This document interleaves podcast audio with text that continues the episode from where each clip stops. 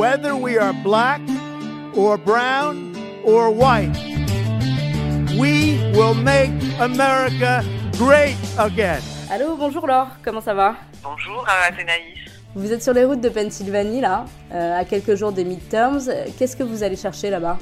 Euh, La Pennsylvanie, c'est c'est ce pays euh, abandonné qui a, euh, a, donné la victoire à Donald Trump en, en 2016. Trump a, senti que c'était là qu'il pouvait faire bouger le vote, parce qu'en même temps, ce sont des terres qui ont bougé vers les républicains au cours de leur histoire, qui avaient voté pour Reagan avant de repasser chez Clinton. Donc, au fond, des, des terres qu'on appelle ici euh, violettes, purple, c'est-à-dire un mélange de bleu et de rouge et avec des gens très patriotes, très attachés à leurs racines, à leurs guns, euh, aux traditions, et donc euh, beaucoup plus finalement en, en, accord avec le discours trumpien euh, qu'avec le discours démocrate actuel. Et on peut dire que la Pennsylvanie est, est finalement tombée amoureuse de Trump, et c'est pour ça que je me rends là-bas. L'idée, c'est de, c'est de tester à quel point euh, cette passion pour Trump est toujours présente après deux ans de présidence, ou est-ce qu'au contraire euh, les habitants ici euh, sont devenus plus sceptiques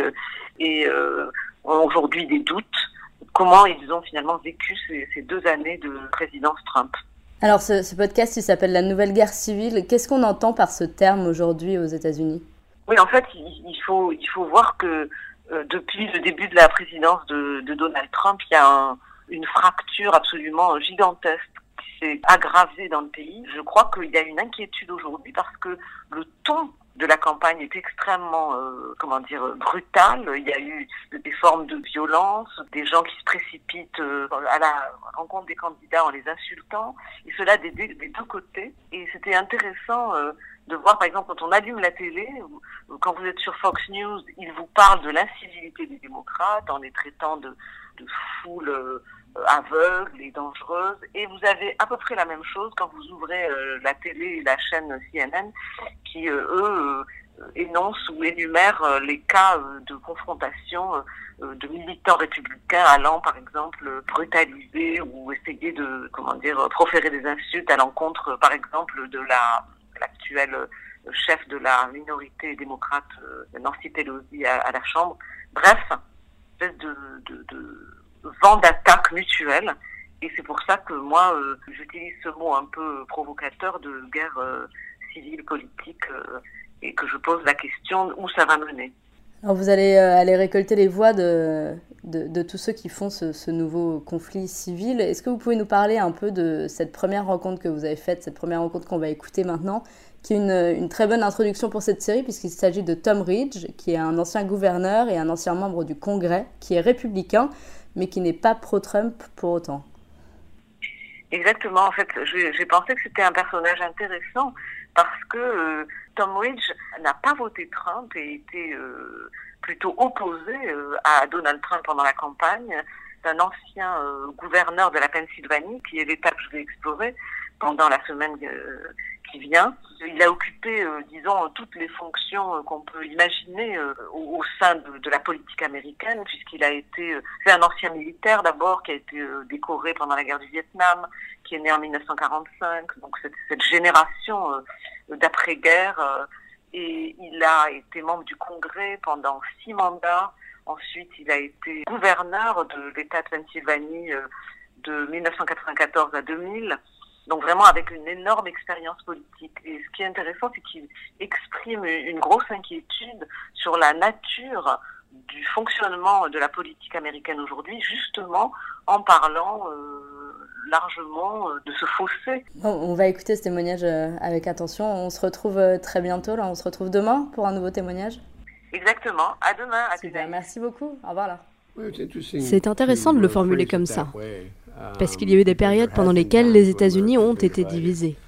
Après la guerre du Vietnam, par exemple, les années Clinton, dans une moindre mesure, ont aussi connu leur lot de divisions.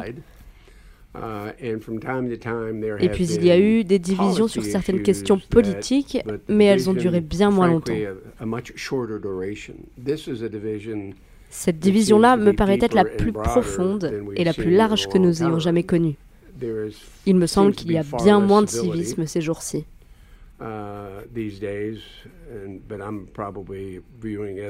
Mais je viens d'une époque, dans les années 80 et 90, où je pense que l'environnement politique était beaucoup plus orienté vers l'engagement constructif et le compromis, bien plus qu'aujourd'hui. En avançant dans le temps, j'ai aussi découvert de nouvelles formes d'influence qui n'existaient pas auparavant. L'une des plus importantes, ce sont les réseaux sociaux. C'est difficile de juger de l'impact politique ou psychologique qu'ils ont eu sur une course présidentielle dans laquelle les deux candidats ont eu les statistiques les moins favorables depuis très longtemps. C'est assez remarquable à quel point ils étaient impopulaires l'un et l'autre. Donc comment est-ce que ça, ça s'est traduit par un président dont la personnalité, l'usage des réseaux sociaux, uh, le style est si dramatiquement différent de ce à quoi les gens étaient habitués L'autre observation que je ferais, et ce serait intéressant de savoir si c'était pareil avec vos dirigeants en France, mais quand j'étais membre du Congrès ou gouverneur, beaucoup des leaders des deux partis faisaient partie de la génération qui avait vécu la Seconde Guerre mondiale. La mentalité était très différente. Quand je pense aux leaders avec lesquels j'ai travaillé, la plupart d'entre eux à cette période, dans les années 80 et 90, avaient vécu à une époque pendant laquelle la cause, les défis avaient tellement plus de sens à l'échelle du pays que de l'individu. J'utilise souvent l'expression une cause plus grande que vous-même. Ils avaient vécu à une période où ils avaient besoin de trouver un socle commun, besoin de travailler ensemble, besoin d'une gestion collective et non partisane des défis auxquels nous faisions face. Aujourd'hui, on veut gagner à tout prix. Euh, C'est un antagonisme presque comparable à celui qui oppose sunnites et chiites. Mais si les deux partis deviennent si idéologiques, alors le compromis est impossible. J'ose le dire, cette forme de démocratie ne se prêtera plus au compromis. Et c'est regrettable car notre Constitution est basée sur une série de compromis. Aujourd'hui, les deux partis sont tellement concentrés sur comment ils peuvent gagner qu'ils ont presque oublié qu'une fois que vous avez gagné, vous êtes censé gouverner. C'est là le vrai défi auquel font face les deux partis en ce moment. Ce qui me lamente vraiment, c'est l'impact disproportionné des réseaux sociaux. Et j'espère que c'est une aberration. J'espère que c'est temporaire mais les gens qui sont au pouvoir ont l'air plus intéressés par le fait de gagner que par celui de gouverner. J'ai toujours aimé la compétition. Je me suis présenté huit fois à des élections et j'ai gagné huit fois. Mais la politique est censée être un moyen vers une fin. Vous vous présentez pour gagner, mais vous choisissez de vous présenter pour gagner dans l'optique de gouverner. Je vais probablement jeter une ombre sur mon propre parti, mais je le dis avec candeur et déception à la fois. Durant trois cycles électoraux, le Parti républicain a utilisé son opposition à l'Obamacare comme un outil politique pour faire levier de manière assez efficace sur les élections. Vous nous élisez, nous allons changer l'Obamacare. Nous l'avons utilisé pour gagner, mais nous n'étions pas prêts à gouverner. Nous avons fait très peu durant ces deux premières années, et c'est très difficile d'imaginer que quoi que ce soit se passe dans les deux prochaines années, à part plus de controverses, d'attaques personnelles, mais j'espère que j'ai tort. Je ne pense pas que ce qui s'est passé lors de la nomination du juge Kavanaugh ait pu se passer à mon époque. Je ne sais pas, mais si vous regardez les deux ou trois dernières nominations à la Cour suprême, ils avaient tous un soutien bipartisan. Et je pense que la victime principale, même s'il y en a eu beaucoup, dont Kavanaugh lui-même, ses accusateurs, le Sénat, mais la vraie victime, c'est la Cour suprême. Je pense qu'il était entendu qu'un président conservateur nommerait un juge conservateur et qu'un président démocrate nommerait un démocrate, mais pas de manière aussi radicale, pas à travers un prisme politique aussi tranché que pendant les auditions de Kavanaugh. Et je pense que ça peut potentiellement porter atteinte à la crédibilité de l'institution.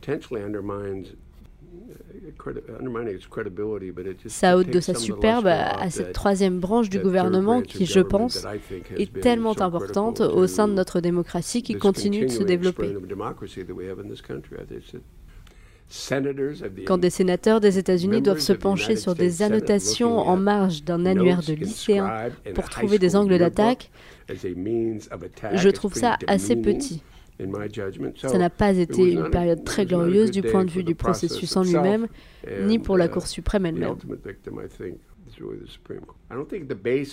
Je ne pense pas que la base de Trump se soit agrandie. Mais l'enthousiasme, la ferveur autour de lui est au moins aussi forte qu'il y a deux ans. Je pense en revanche que ceux qui n'étaient pas sûrs, certains démocrates ou certains indépendants qui voulaient lui laisser le bénéfice du doute pour qu'il secoue les choses, je pense que eux vont s'en éloigner. Quand on y pense, il a gagné la Pennsylvanie avec 40 000 voix d'avance. Hillary Clinton n'a uh, jamais fait campagne en Pennsylvanie.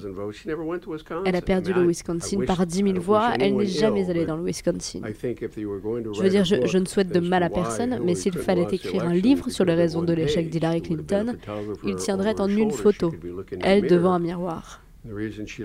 La raison pour laquelle elle a perdu, c'est à cause de la manière dont elle a conduit sa campagne. Elle a fait une campagne catastrophique. Même si je pense qu'ils avaient tous les deux des défauts. La plupart des gouverneurs, républicains et démocrates, ont différentes approches philosophiques pour régler un problème. Mais nous sommes en démocratie. On ne résout pas un problème par décret. Et on ne règle pas le problème de l'immigration en qualifiant les Mexicains de violeurs. Et on ne règle pas non plus le problème de l'immigration en construisant des murs, ni en offensant à de multiples reprises les leaders d'un allié et voisin comme le Mexique. Mon parti utilise certains de ces problèmes pour faire levier, parce que ça parle à une certaine base d'électeurs, et je le comprends. Personne n'est d'accord avec l'immigration illégale. Mon Dieu, regardez la situation en Europe. L'Union européenne se déchire. Mais le principal problème dans cette histoire, c'est de continuer d'en parler de manière aussi clivante. Je suis juste déçu que depuis que nous contrôlons les deux chambres, nous n'ayons pas été capables de faire plus, alors que je pensais que notre parti était basé sur une relation forte avec l'Europe, avec l'OTAN aussi. Est-ce que j'aimerais que l'OTAN paye plus? Évidemment. Mais insulter ses amis n'est certainement pas un bon moyen de négocier.